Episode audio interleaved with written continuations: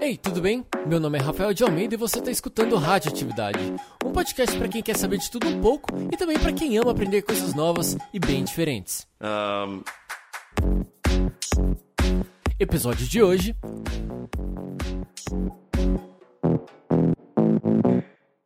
Alô, alô, alô, alô. Como vai, ouvinte? Seja bem-vindo a mais um episódio do Rádio Atividade. E aí, como foi sua virada de ano? Esse início de 2020?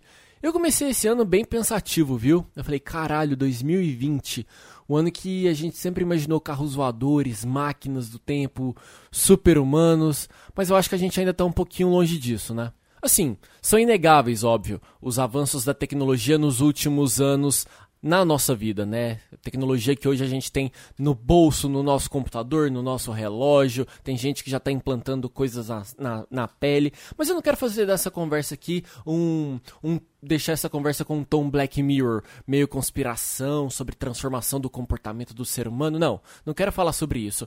O meu ponto aqui hoje é entender o seguinte: se a gente reconhece que a tecnologia está transformando tanto a nossa vida, por que, que a gente ainda não deu o devido valor ao aprendizado dela, ao aprendizado da programação, ao aprendizado de ferramentas que vão ajudar a gente a construir o amanhã? E como não podia ser diferente, eu fui atrás de quem realmente entende do assunto.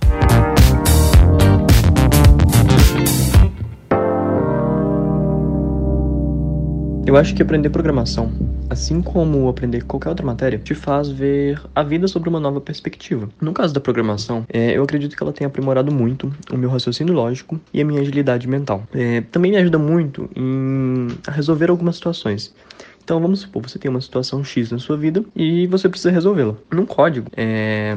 como a gente faria isso? A gente teria que prever o que poderia dar errado, prever como que o usuário, né, como que outras pessoas se comportariam é... para que isso desse errado. E nós corrigimos isso. Quando você traz isso para sua vida, você começa a ter uma facilidade maior para realmente prever, imaginar, né, supor o que pode acontecer, digamos assim, supor o que pode dar de errado para que você minimize essa situação na sua vida. Quem deu esse depoimento de vida foi o meu caro amigo Renato Gonçalves, que é desenvolvedor, já empreendeu e hoje atua como consultor de tecnologia e também espalhando alguns ensinamentos sobre o mundo dos códigos.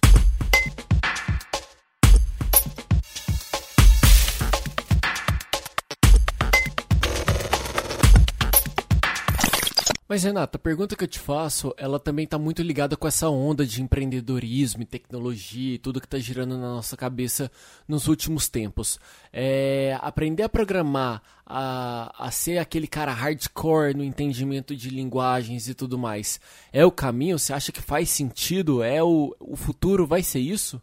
Eu acredito que programação seja assim muito importante para qualquer profissional do futuro. Mas eu acho também que essa frase é um pouco exagerada, porque eu acredito que a gente tem que tratar programação igual a gente trata outras matérias na escola. Então nós aprendemos matemática, nós aprendemos ciência, português, geografia, mas nós não nos especializamos em todas essas matérias. Nós aprendemos uma base e depois, se você quiser se especializar em alguma delas, você segue isso na faculdade, você segue isso por conta própria, né? Em cursos. Mas você não se, não se especializa em todas. E é aí, meus amigos, que eu acho que mora ele. Sim, o pulo do gato.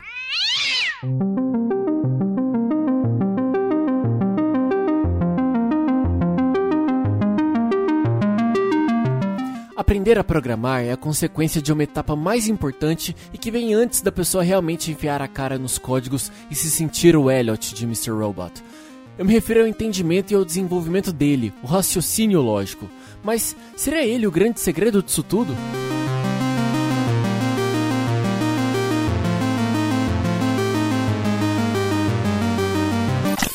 Lógica de programação nada mais é né, do que um paradigma de programação é, um estilo, digamos assim, de programação, que é a base da maioria das linguagens que a gente utiliza hoje em dia. É, então, é realmente a forma como você vai estruturar e pensar o seu código, a forma como você vai estruturar é, a forma realmente que o seu código vai funcionar. E para estudar lógica de programação, é, apesar de ser chato, é bem simples. São basicamente aprender algumas equações, igual a gente aprende a resolver equações matemáticas, você aprende a resolver equações lógicas. Então você realmente primeiro tem uma introdução a isso, então você pode ver um vídeo no YouTube, você pode ler um artigo sobre lógica de programação, e depois é resolver exercício. Então, você pega listas, tem várias listas prontas na internet, de exercício, até mesmo de faculdades. Você pega essas listas com 100, 200 equações de lógica de programação e vai resolvendo. Uma vez que você esteja bem craque nessas listas, você consegue avançar com uma base, com uma facilidade muito maior para uma linguagem de programação. E aí, quando você chega né, nesse nível de linguagem de programação, você se sente preparado, você está bom em lógica, se sente preparado para escolher uma linguagem, eu recomendo que você conheça, comece por uma mais popular. Então, você começa por um, um Java, um C Sharp, um C++. Algumas pessoas gostam de ensinar bem mais básico, algumas pessoas gostam de ensinar por linguagens assim acadêmicas mesmo, são linguagens que não são usadas no mercado. Mas eu não vejo por quê. Eu acho que já é bem plausível você começar direto por uma linguagem de mercado, porque é uma forma de você estudar realmente o que você vai ver quando você se tornar um programador. Abrindo um parêntese aqui na nossa conversa, eu acabei de lembrar que na faculdade eu tive duas matérias eletivas de lógica de programação. E assim, eu posso falar com toda certeza de que foi muito legal. É literalmente forçar o seu cérebro a pensar em processos, fluxos e meio que direcionar a sua cabeça para um raciocínio um pouco mais lógico, da razão, sabe? Algo é, um pouco diferente do que a gente está acostumado. Foi super legal. E foi justamente sobre pequenos começos que eu fui perguntar para o Renato qual é a melhor maneira para alguém começar a desenvolver o raciocínio lógico e entrar nesse universo da programação? Não existe bem uma regra de como começar a programar, né? Qual a melhor maneira de começar a programar? Uh, eu acho que isso muda muito de pessoa para pessoa, até na forma de, de aprender mesmo, né? Na forma de aprendizado. Algumas pessoas aprendem mais vendo vídeos e outras aprendem mais lendo, por exemplo. Eu, por exemplo, eu aprendo lendo. Eu não, não vejo vídeo tutorial, eu não, não faço cursos né, assistidos.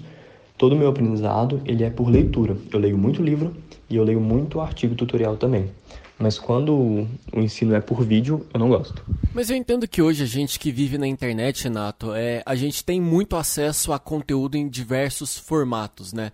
Seja por texto, seja por áudio, seja por é, videoaulas, seja, enfim, existem inúmeras formas da pessoa a aprender aprender algo novo, né? Eu já falei isso aqui em outros episódios. Talvez o segredo mesmo seja a questão da metodologia, qual é a melhor maneira e também é lógico uma questão de você procurar as melhores referências para que você também tenha um aprendizado que faça sentido que, e que construa, que você possa se desenvolver nesse tema de interesse que no caso é a programação. Primeiro ponto é descobrir como estudar, como você consegue estudar.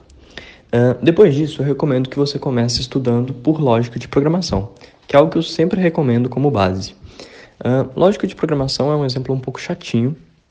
Algumas faculdades nem, nem introduzem o aluno em lógica de programação. Eles já começam direto em linguagem de programação e aí introduz lógica no meio, assim, uma coisa meio jogada. Eu prefiro começar, que você, eu prefiro que sim, que meus alunos, é, eu dou algumas aulas particulares, e eu sempre recomendo que eles comecem por lógica de programação, porque é uma base muito forte, foi da forma que eu aprendi. Eu aprendi primeiro lógica de programação durante vários meses, para depois avançar para realmente linguagem de programação.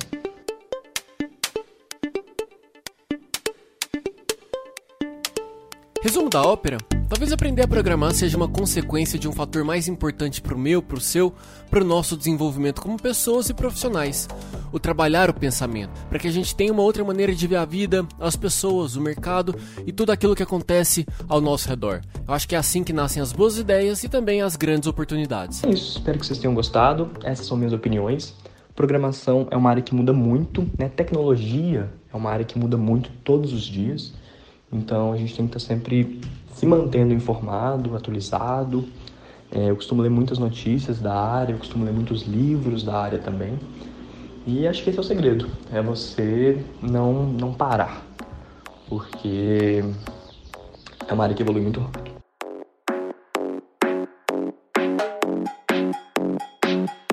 E esse foi o Radioatividade de hoje. Gostou da reflexão? Quer trocar mais algumas ideias com o Renato?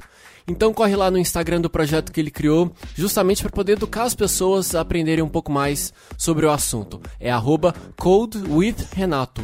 Eu vou deixar o link aqui na descrição, tá certo? Vai lá, abre o Instagram, já dá um follow, que eu sei que ele tá esperando a sua mensagem, tá certo? E se você quiser falar comigo, dar algum feedback ou alguma sugestão, é só ir no arroba Rafael de Almeida no Twitter ou no Instagram, que eu vou estar tá esperando também a sua mensagem. Compartilhe aí o Radioatividade com seus amigos, assine no Spotify, nos seus aplicativos de podcasts, publica lá no Stories um printzinho, me marca lá e eu vou ficar aguardando os seus comentários, tá certo? No mais, por hoje é isso. Espero que tenha gostado. Um beijo grande e até o próximo episódio. Tchau! Uh...